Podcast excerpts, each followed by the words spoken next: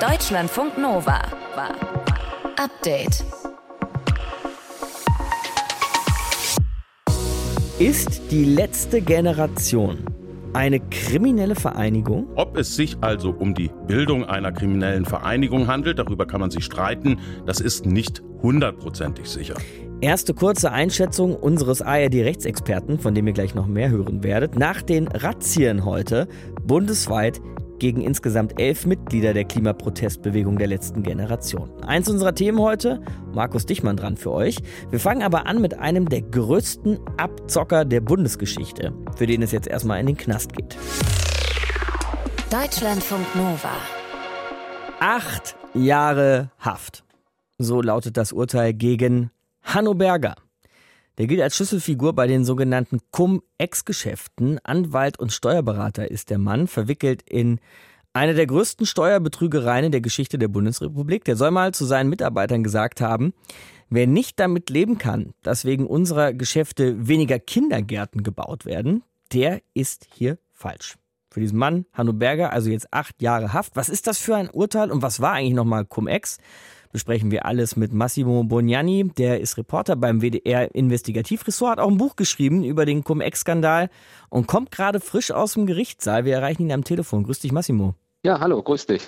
Ordne uns das doch erstmal nochmal ein, Massimo. Was ist das für ein Urteil? Was bedeutet das jetzt auch? Ja, das ist schon ein Paukenschlag. Man muss sehen, das hat man ja auch in diesem Zitat gehört, das du gerade genannt hast, die Täter, die Menschen, die Cum-Ex gemacht haben, die waren sich ihrer Sache sehr sicher, dass sie mhm. niemals erwischt würden. Und ja, jetzt acht Jahre Gefängnis für einen Mann, der 72 Jahre alt ist, das ist, glaube ich, schon ein harter Urteilsspruch. Und vor allen Dingen ist er ein Zeichen an die ganze Branche, an die vielen anderen Beschuldigten, ähm, wie der Staat zu diesen Geschäften steht. Hanno Berger gilt als Schlüsselfigur bei Cum-Ex, 72 Jahre alt, hast du gerade gesagt. Was wissen wir noch so über ihn? Also wie ist er überhaupt vielleicht auch zu dieser Schlüsselfigur geworden? Ja, der ist äh, eine höchst spannende Figur, weil er war jahrelang nämlich Finanzbeamter und zwar einer der Gefürchteten. Also der hat eigentlich jahrelang dafür gesorgt, dass die Unternehmen ihre Steuern zahlen. Also saß er eigentlich er, auf der anderen Seite, ja? Genau, der saß mhm. eigentlich auf der guten Seite, hat sich dann aber ähm, irgendwann in den 90er Jahren entschieden, die Seiten zu wechseln und auch viel Geld zu verdienen äh, für bestimmte Anwaltskanzleien. Und da hat er halt äh, Cum-Ex entdeckt, von einer anderen Kanzlei gesehen und hat das dann richtig groß gemacht in Deutschland. Erklär uns das bitte nochmal, Cum-Ex, Massimo, weil ich habe es auch wirklich in den letzten Monaten und Jahren immer mal wieder gelesen, immer wieder verstanden, dann auch wieder vergessen, wie es genau funktioniert. Also was waren das für Geschäfte, diese Cum-Ex-Nummern? Ja, Cum-Ex, das kann man sich eigentlich so erklären, da haben sich Banker, Berater wie Hanno Berger und Aktienhändler zusammengetan und die haben sich eine Steuer erstatten lassen, die nie jemand gezahlt hat. Also es ist im Grunde genommen einfach ein Griff in die Staatskasse, in die Steuergelder, die wir alle bezahlen, mhm. äh, zugunsten von wenigen reichen Leuten. Ist das entsprechend aufgearbeitet, seitdem es auf oder aufgearbeitet worden, seitdem es aufgeflogen ist? Also hat sich da die Gesetzeslage so verschärft, dass das jetzt schwerer oder hoffentlich sogar unmöglich geworden ist? Also Cum-Ex selbst, dieses enge Modell selber ist wahrscheinlich unmöglich geworden durch neue Gesetze. Aber es gibt viele ähnliche Geschäfte und äh, da habe ich so meine Zweifel, ob die wirklich gestoppt sind bis heute. Mhm. Und jetzt speziell hier in Sachen Cum-Ex nochmal bei der Aufarbeitung dieses Steuerbetrugs, da hat man jetzt eben so einen Einschuldigen, Hanno Berger, aber ist das Kapitel damit wirklich beendet oder bewegen sich da noch viele im Hintergrund? Es ist überhaupt nicht beendet. Also mhm. da stehen wir eigentlich jetzt gerade am Anfang und man sollte jetzt auch nicht den Fehler machen, sozusagen jetzt die, die Bäckerfaust äh, in die Luft zu retten, zu sagen, ja. super, das Thema ist durch sondern ähm, es gibt noch mehr als 1500 weitere Beschuldigte in diesem ganzen Skandal. Ähm, hier in der Nähe von Bonn wird ein eigenes Gerichtsgebäude gerade gebaut, um diese ganzen Fälle abzuarbeiten. Wahnsinn. Mhm. Und was man nicht vergessen sollte, ist, es sind wichtige Akteure noch drin, wie die Deutsche Bank, aber auch die Landesbanken, die frühere WestLB. Und da gibt es noch viel aufzuklären. Also Hanno Berger war da vielleicht nur der Erste. Der ist nun mal jetzt verurteilt worden zu acht Jahren Haft wegen der sogenannten Cum-Ex-Geschäfte. Und was da genau los war, hat uns Investigativreporter Massimo Bognani erklärt. Deutschlandfunk Nova. Update. Die letzte Generation von denen habt ihr auf jeden Fall in den letzten Wochen immer wieder gehört, wegen verschiedener Aktionen. Zwischendurch hatten sie auch mal eine ganze Aktionswoche, die letzte Generation, haben sich festgeklebt auf stark befahrenen Autobahnen, haben Bilder oder zumindest die Glasscheiben vor Bildern in Museen mit Kartoffelpüree beworfen, haben sich auch auf Flughäfen festgeklebt. All das hat die Gruppe bekannt gemacht, hat sie ja auch zum Streitthema gemacht und Polizei und Staatsanwaltschaft sind heute mit Razzien gegen Mitglieder der Klimaprotestgruppe vorgegangen. Es gab Durchsuchungen in mehreren Bundesländern wegen des Vorwurfs der Störung öffentlicher Betriebe und der Bildung einer kriminellen Vereinigung. Hintergrund sind jetzt eigentlich ganz konkret Aktionen in Brandenburg, von denen uns Reporterin Amelie Ernst jetzt erzählt. Speziell geht es dabei um Übergriffe auf die PCK-Raffinerie in Schwedt in der Uckermark. Dort sollen die Aktivisten also seit April mehrfach sogenannte Schieber für die Ölversorgung abgedreht haben und deshalb lautet der Vorwurf auch Störung öffentlicher Betriebe. Es geht also bei diesen Durchsuchungen nicht um die Anklebeaktionen auf Autobahnen oder auch an Flughäfen wie dem BER in Schönefeld und auch nicht um die Attacken auf Gemälde in den Museen, wie zum Beispiel in Potsdam. Sondern es geht eben konkret um diese Aktionen da in Brandenburg und dem Ölwerk. Die Polizei hat unter anderem Laptops und Handys beschlagnahmt bei den Razzien. Bei elf MitgliederInnen der letzten Generation soll es auch Hausdurchsuchungen gegeben haben. Und jetzt wird eben der Vorwurf geprüft, ob diese Mitglieder tatsächlich eine kriminelle Vereinigung gebildet haben. Ob die Definition allerdings überhaupt zutrifft, ist unklar, sagt Klaus Hempel von der ARD Rechtsredaktion in Karlsruhe. Man könnte auch in Frage stellen, ob es sich wirklich um die Bildung einer kriminellen Vereinigung handelt. Denn der Zweck dieser Vereinigung muss die Begehung von Straftaten sein. Den Klimaaktivisten geht es aber in erster Linie nicht darum, Straftaten zu begehen. Diese sind aus ihrer Sicht nur ein Mittel zum eigentlichen Zweck der Aktionen, nämlich auf den Klimawandel aufmerksam zu machen. So in etwa könnten die Verteidiger der Beschuldigten argumentieren. Dem könnte man dann wiederum entgegenhalten, dass den Aktivisten ja durchaus bewusst ist, dass sie etwas Strafbares tun, um Aufmerksamkeit zu erregen. Daran sieht man, ob es sich also um die Bildung einer kriminellen Vereinigung handelt. Darüber kann man sich streiten. Das ist nicht hundertprozentig sicher. Das werden am Ende die Gerichte klären müssen. Nicht unkompliziert die Geschichte, sagt also unser Rechtsexperte. Die letzte Generation selbst hat sich übrigens auch schon geäußert und gesagt, sie wollen weitermachen, egal was bei den Ermittlungen rauskommen sollte. Eme von Bahlen, sie ist Sprecherin der letzten Generation gibt sich da recht kämpferisch. Um es mit den Worten von Antonio Guterres auszudrücken, der eben der UN-Generalsekretär ist, die wahren Kriminellen sind die Regierungen, die uns eben gerade in einen Hitze- und Hungertod führen. Die sind eigentlich die, die wir gerade anklagen sollten.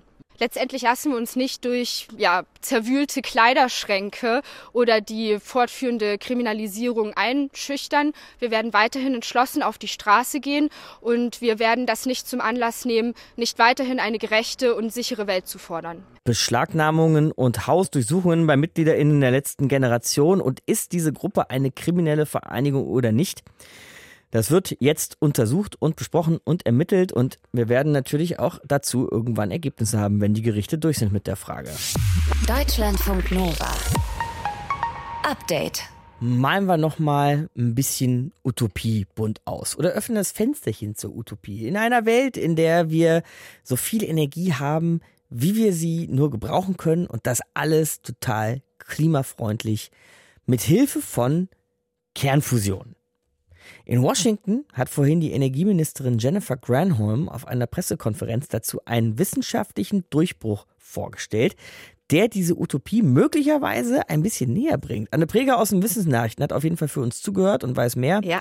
Wissenschaftsjournalistin klingt alles aufregend, aber du musst uns das einordnen, ja? Also, ja. was war da genau los?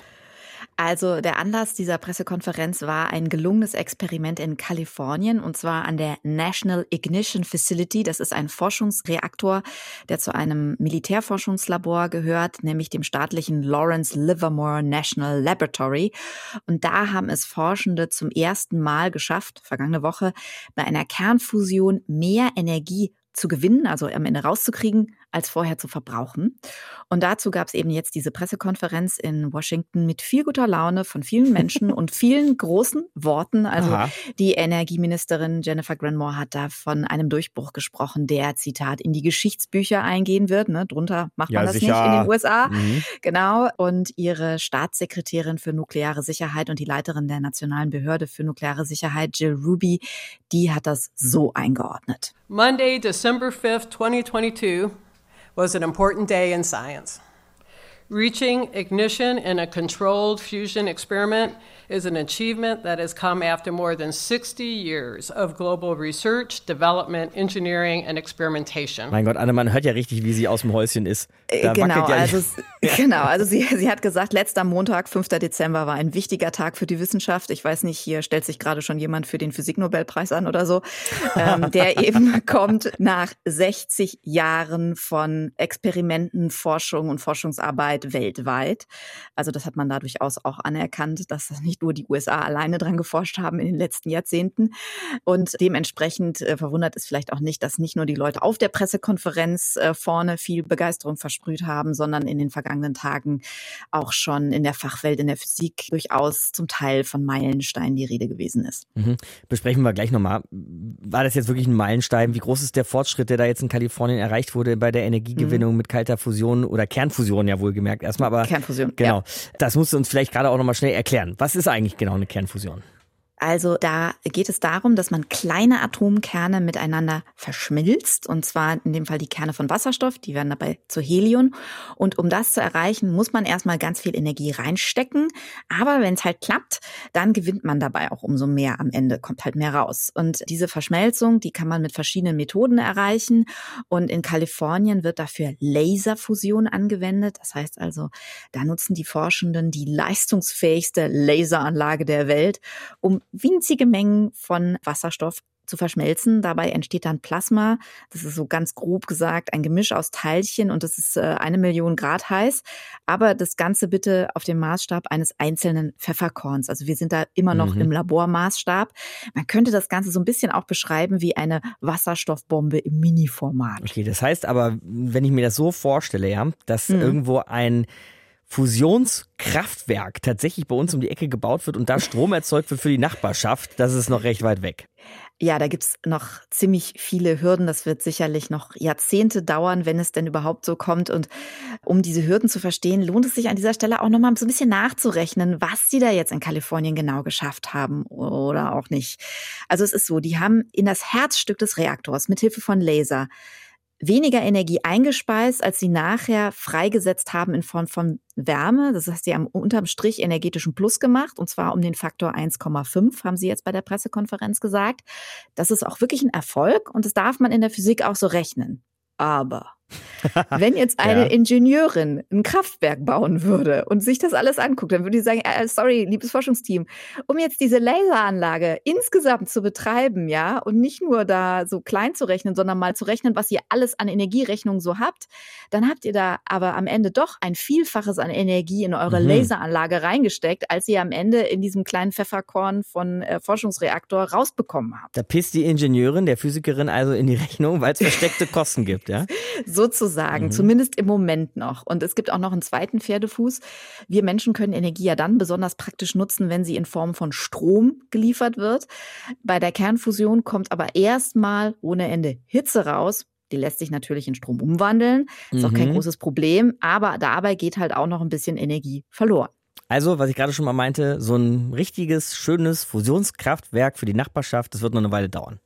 Auf jeden Fall. Trotzdem muss man sagen, ähm, auch wenn das so ein Dauerbrenner in der Forschung ist seit Jahrzehnten, es gibt da durchaus Interesse dran. Also da forschen auch nicht nur öffentlich finanzierte Institutionen weltweit, Frankreich, Deutschland, Großbritannien, China, Japan dran, sondern es gibt inzwischen da auch Start-ups, die äh, dafür Millionen an Milliarden an Dollar, mhm. an US-Dollar an Kapital eingesammelt haben. Eine Frage noch kurz zum Schluss, Anne. Äh, wir reden ja. hier natürlich immer noch sozusagen von einem Atomkraftwerk, auch wenn Atome nicht mehr gespalten werden, sondern ganz kleine Atome fusioniert werden? Fällt da trotzdem radioaktiver Müll an? Also ja, aber nach Einschätzung von Fachleuten viel, viel, viel weniger als bei so einem konventionellen Kernkraftwerk. Mhm. Und der Abfall ist auch selbst nicht so problematisch, weil dieses Material deutlich kürzere Zeit lang noch radioaktiv strahlt. Mhm. Und das heißt im Klartext, nach Einschätzung von Fachleuten bräuchte man da keine Endlager für diese Art von radioaktiven Aha. Müll, wie bisher halt bei unseren klassischen Kernkraftwerken. Auch das wäre auch ein enormer Vorteil, muss man sagen. Also, mhm. Nicht so schlecht, diese Idee der Kernfusion. In den USA haben Forschende da auch einen enormen Fortschritt gemacht. Hintergründe hatte Anne Preger auch nochmal eingeordnet, dass es jetzt aber auch noch nicht der allerletzte Durchbruch war. Deutschlandfunk Nova. Update. Deutschlandfunk Nova. Letzte Rufe von Tierarten, die verschwinden. Das sind jetzt hier die Schneeeulen. Was man hier hat, ist so ein, so ein Zischen, so ein ganz hohes Zischen. Also das denkt man gar nicht, dass so ein Geräusch aus den Schneeeulen kommt. Hallo, mein Name ist Alexandra Schneider. Ich bin 29 Jahre alt, Biologin und arbeite im Opitz und Kronberg nähe Frankfurt als Zoopädagogin, zusammen auch mit den Tieren. Also man erzählt ja gerne diese Harry Potter Geschichte, dass Hedwig ja so schneeweiß ist. Jetzt ist Hedwig ja eigentlich ein Weibchen, aber in Wirklichkeit sind die männlichen Schneeeulen, die die ganz weiß sind. Die Weibchen haben ja so braune Flecken und die Weibchen, die brüten auch am Boden, weil es gibt nicht unbedingt viele Bäume da oben im Norden. Da sind dann so ein paar Steinchen und ein bisschen Erde und dann ist man so mit ein paar braunen Flecken viel besser getan, so am Boden, am Nest. Das ist so eine Anpassung. Ich finde das immer super, wenn man am Ende so einen Sinn dahinter sieht. Warum sieht das Tier so aus? So klingt sie. Die Schneeeule. Hoffentlich habt ihr sie nicht zum letzten Mal gehört. Tiere, die vom Aussterben bedroht sind, Letzte Rufe. Deutschlandfunk Nova. Update. Immer Montag bis Freitag auf deutschlandfunknova.de und überall, wo es Podcasts gibt. Deutschlandfunk Nova.